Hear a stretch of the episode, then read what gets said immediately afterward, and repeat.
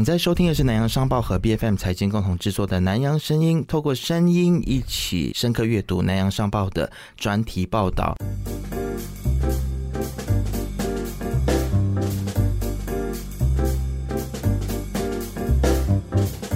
今天我们先来欢迎南洋商报经济组的特约记者肖维阳，维阳你好，Hello，大家好，你可以称呼我 Toby，好，可以 ，Toby，我们今天坐在这里呢，就是要来一起探讨你写的这一篇《四大障碍挡道，大马电动车难畅行》。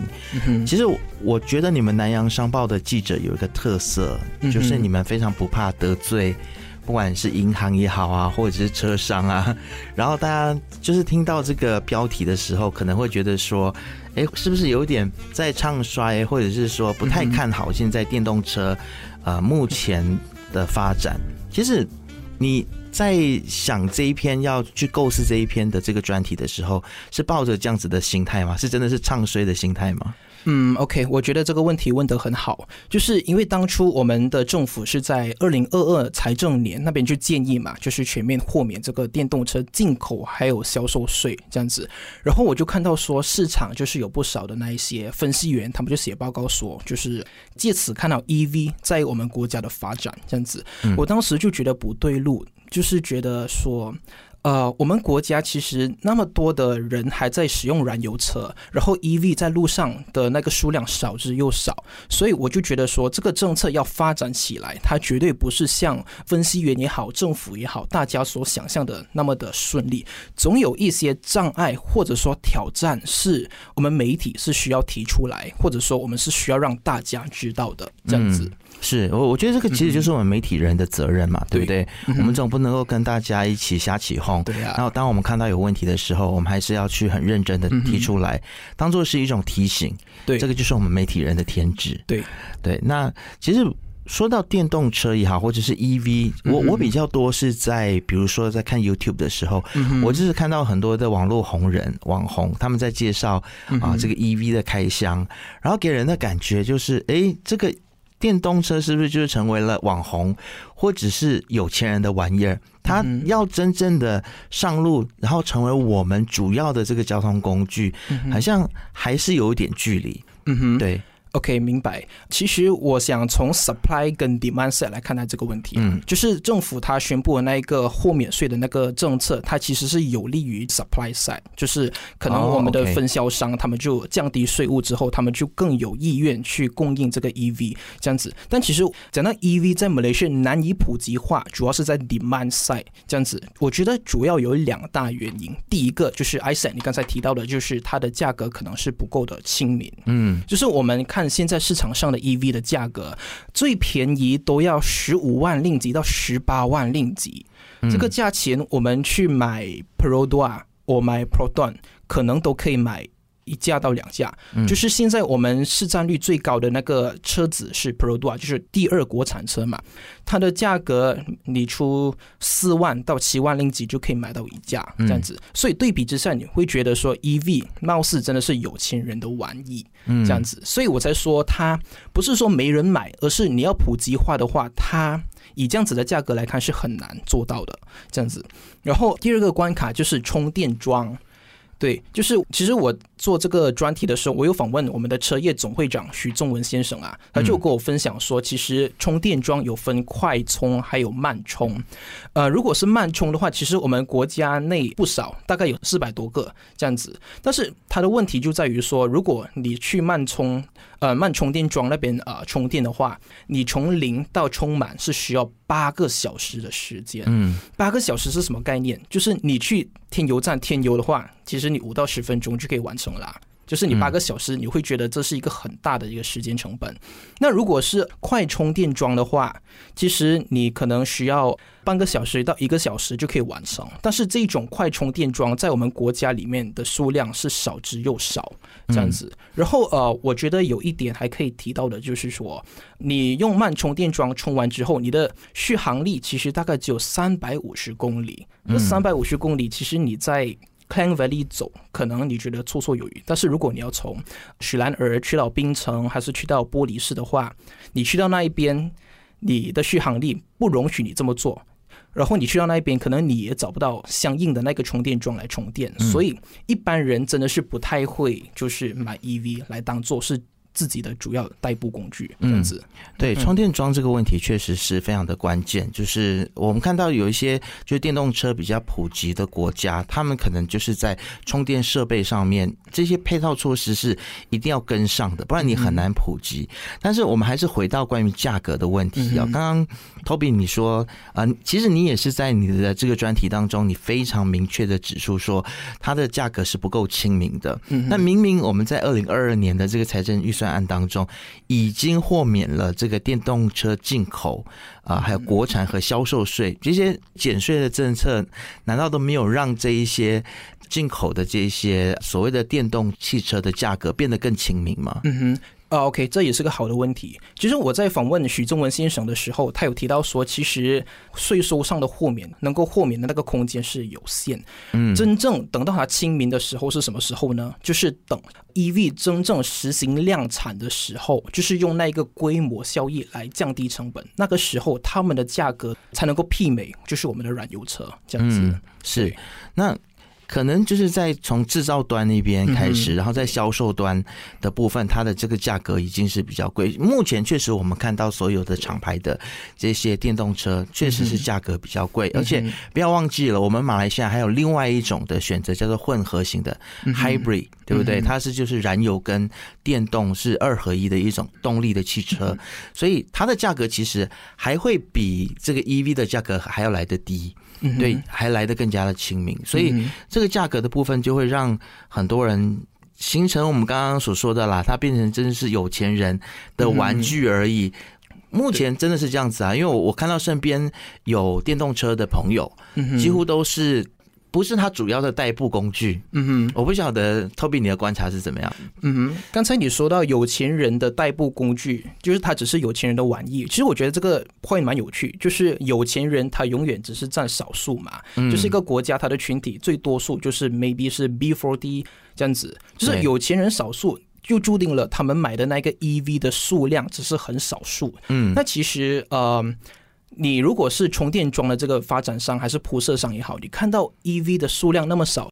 你有动力就去铺设下去嘛，这样子是是。嗯那我看到，其实我们在国内很多的，比如说 condo 也好啊，就是住宅社区，或者是在主要的这个购物中心 shopping mall 里面，都会有一些让 EV 充电或者是电动车充电的一些装置跟设备。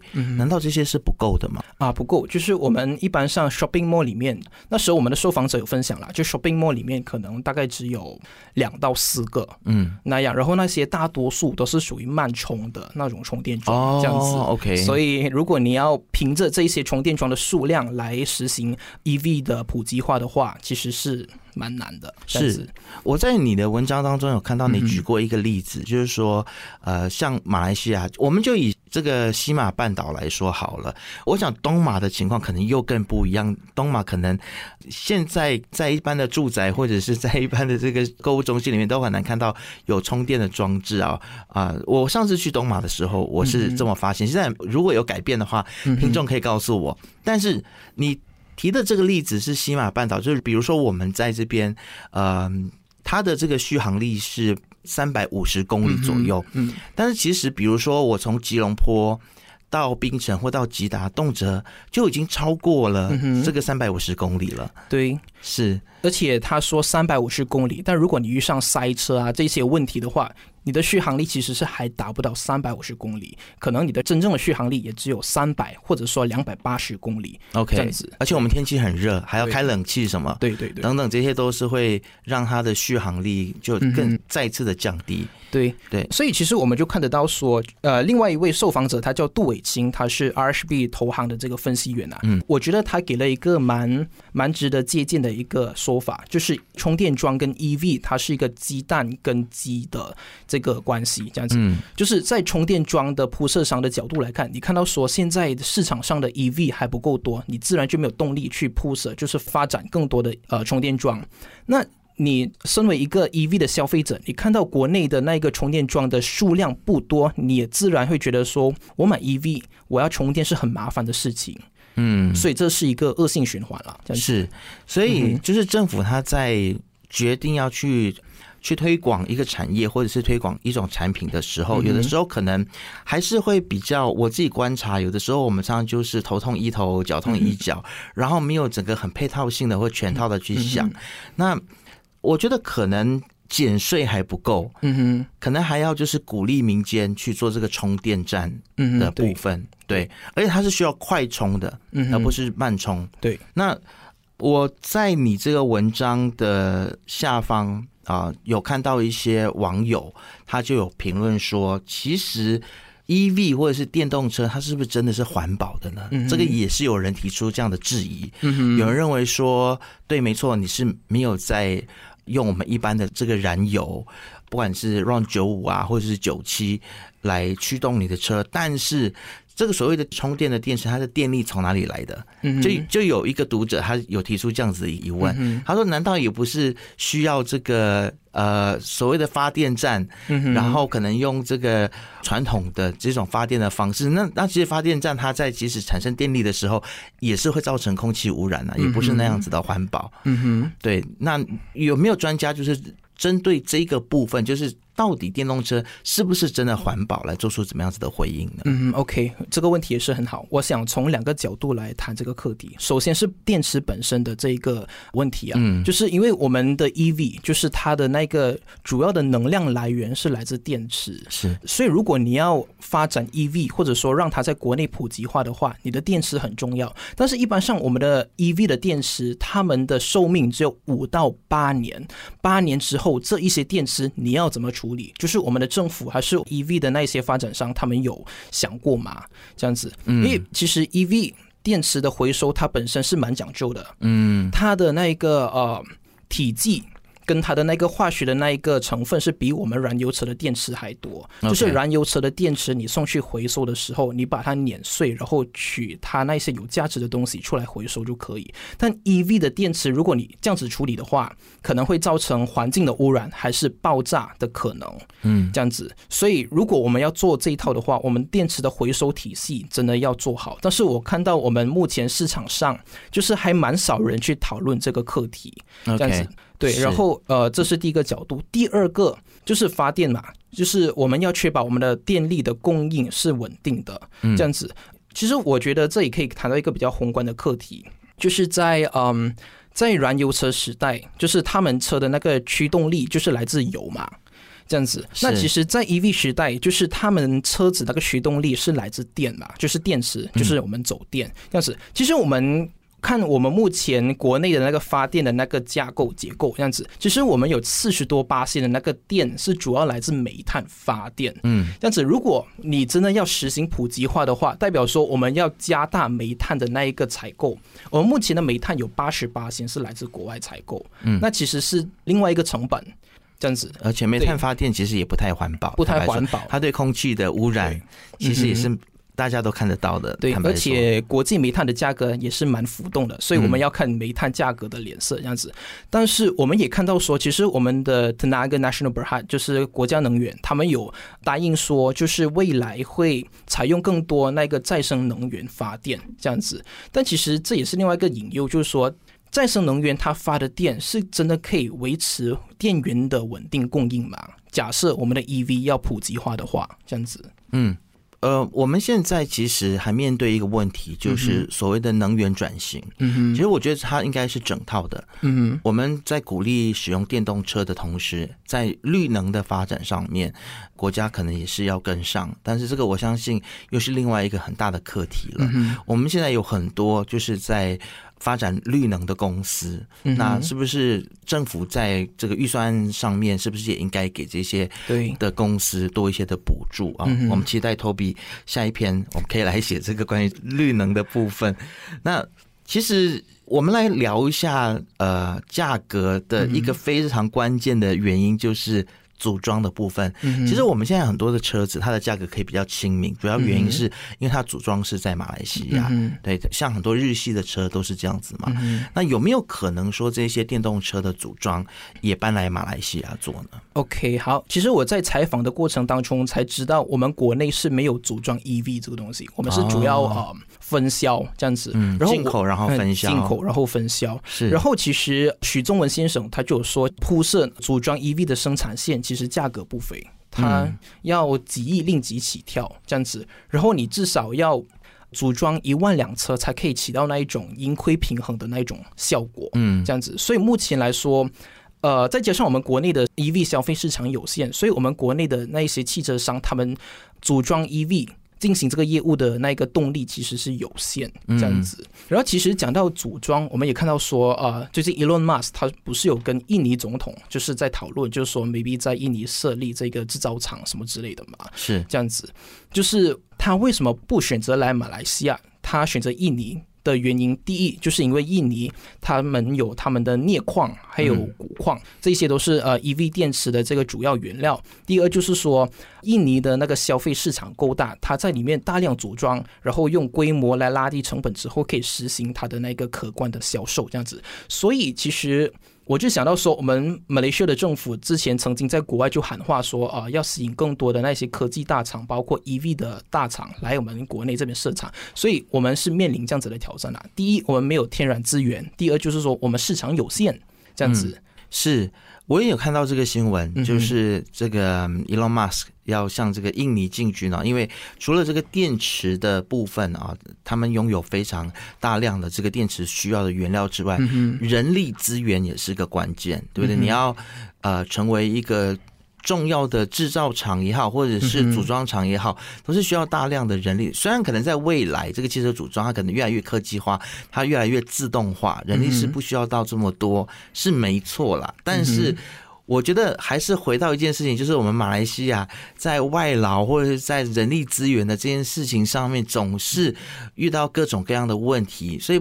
不管是电动车也好，或者是说半导体业，或者是各行各业啊，只要是生产的行业或制造的行业，其实都会遇到人力的问题。我想这个也是政府要赶快去去想办法的部分啦。对，就是我觉得政府如果他们要去招商引资，招那些科技大厂也好，EV 大厂来我们这边设厂也好，就是我觉得单纯的给什么税收优惠是已经远远不够。就是他们来这边设厂会注重的包括。我们这边有没有足够的研发人才，这样子来支持他们的供应啦？这些好，Toby，我在问你关于这个我们的电动车到底会不会往下继续的发展，或者是你是不是呃觉得有看好的部分？之前我想先问你一个问题：你自己个人，嗯哼，呃，会不会买电动车？那你觉得电动车它的价格在多少之间是会吸引到你的？